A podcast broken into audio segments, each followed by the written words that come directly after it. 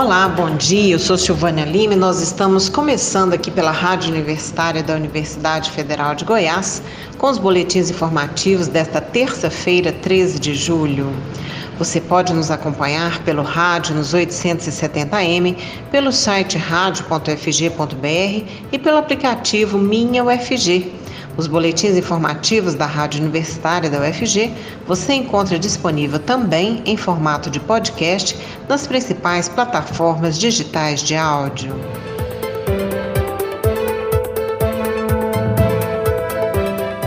A Universidade Federal de Goiás abre o primeiro programa de doutorado em Direito no estado de Goiás e na região Centro-Oeste.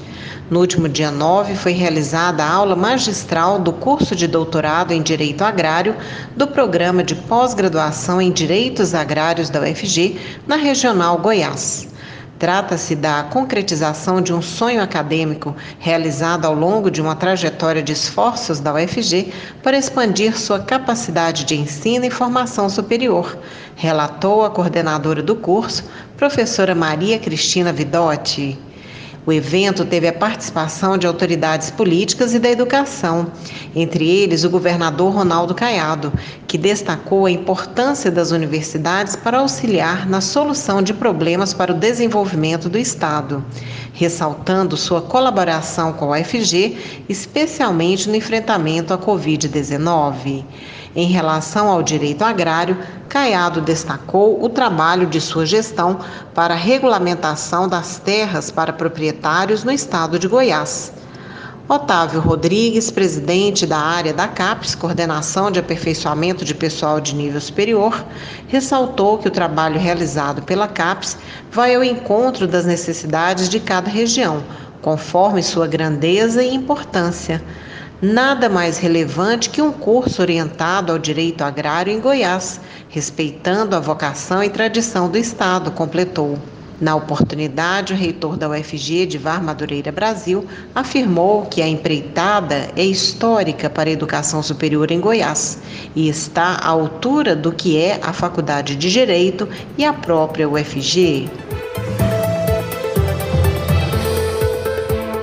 E o IFG, Instituto Federal de Goiás, recebeu esta semana a doação de materiais para a área de saúde.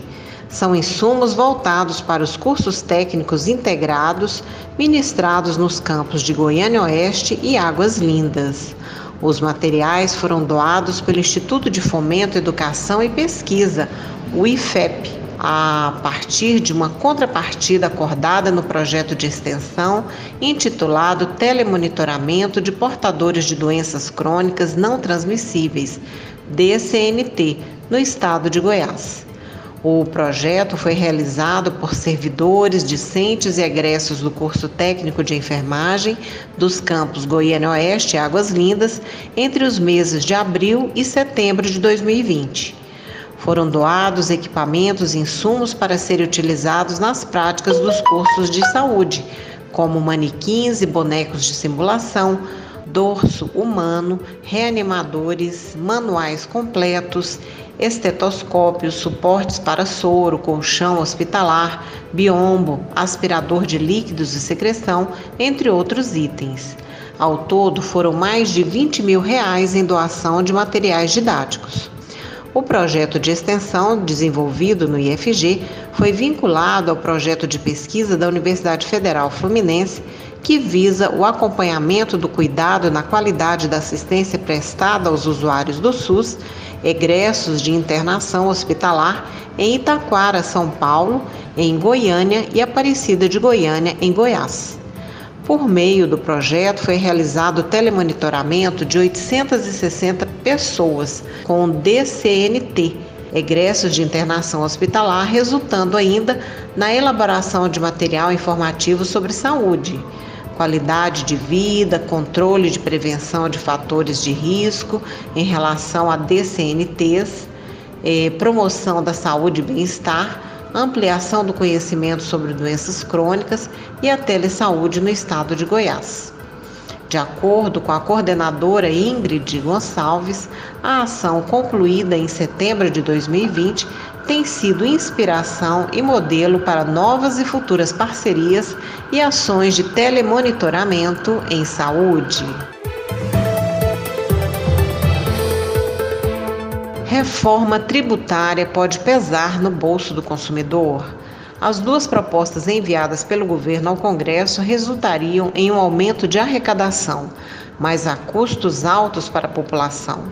O advogado tributarista Gilberto Luiz do Amaral explica melhor na reportagem. Estão em tramitação no Congresso Nacional dois textos que viabilizam uma reforma no sistema tributário brasileiro. No ano passado, o governo entregou um projeto de lei com as primeiras mudanças. Este ano, o Ministério da Economia entregou uma proposta de emenda à Constituição com mais alterações. A reforma tributária ainda será debatida, modificada e só então viabilizada pelo parlamento brasileiro. Porém, as propostas apresentadas pelo governo não trarão tantos benefícios assim para os contribuintes. Quem explica é o advogado tributarista e membro do Instituto Brasileiro de Planejamento e Tributação, Gilberto Luiz do Amaral. Bom, é, é, há um aumento de carga tributária na proposta encaminhada pelo governo federal, tanto da criação da CBS quanto nesta última do imposto de renda, o que reputamos que isso vai é, aumentar de maneira geral a carga tributária em torno de 5 é, pontos percentuais, como também esse aumento chegará é, no preço final de bens e serviços. Então, os números não são animadores. O governo, com isso, se aprovada hoje essas duas propostas do governo federal, isso geraria um aumento de arrecadação na ordem de 70 bilhões de reais por ano e, e com isso trazendo aí um acréscimo da carga tributária total. A previsão do governo é que a reforma tributária seja colocada em prática já no ano que vem. Porém, o presidente da Câmara, deputado Arthur Lira, informou que só colocará os textos em votação após um amadurecimento das ideias. Reportagem Henrique Carmo. Dados de uma pesquisa realizada no país apontam que cresceu em 612% o número de tentativas de fraudes digitais. Com o aumento das transações pela internet, seja pelo computador ou por um celular, os criminosos migraram para os golpes cometidos no mundo real para o mundo virtual. O principal alvo é o setor de serviços financeiros, como bancos, empresas de créditos e financeiras, o aumento significativo nas tentativas de golpes digitais foi registrado entre o final de 2020 e o início deste ano. A pandemia também impulsionou o comércio pela internet. Em todo o mundo, a alta desse tipo de delito foi de 149% no mesmo período. O levantamento foi realizado pela empresa TransUnion que monitora tentativas de fraudes relatadas por empresas dos setores financeiros, de saúde, seguros, varejo, telecomunicações, entre outros. E outro tipo de golpe acende o alerta para aposentados e pensionistas do INSS. O novo golpe está utilizando os programas de revisão de benefícios da Previdência para pegar vítimas. O Instituto emitiu um alerta sobre as tentativas de golpe que estão sendo feitas por carta, telefone e mensagens de celular. Atualmente, o INSS está realizando um pente fino em 170 mil benefícios por incapacidade temporária, o antigo auxílio-doença. Para este pessoal, o INSS envia uma carta avisando da necessidade de realizar uma nova perícia.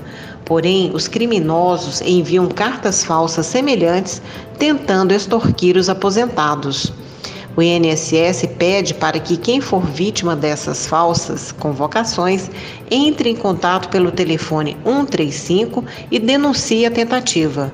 Além disso, a Previdência informa que não solicita dados e muito menos dinheiro para a realização de qualquer procedimento. A dica é sempre entrar em contato com o INSS antes de fornecer qualquer dado por telefone ou pela internet. E nós vamos lembrando que termina amanhã, dia 14, quarta-feira, o prazo para inscrição no Exame Nacional do Ensino Médio, o Enem 2021. O exame é pré-requisito para quem quer se candidatar a uma vaga na universidade. A taxa de inscrição para os não isentos é de 85 reais e o pagamento deve ser feito por meio de guia de recolhimento da União, que pode ser conseguida pelo site do INEP, o Instituto Nacional de Estudos e Pesquisas Educacionais, Anísio Teixeira, responsável pelo concurso. Ali também é possível tentar a isenção da taxa, por meio do preenchimento de formulário próprio na página do participante. As provas do Enem 2021 serão aplicadas entre os dias 21 e 28 de novembro, tanto na versão digital quanto na versão impressa. Os boletins informativos da Rádio Universitária você ouve às 10 e 11 horas da manhã e às 15 às 18 horas da tarde. Continue acompanhando nossa programação pelos 870m, pelo site radio.fg.br e pelo aplicativo Minha UFG.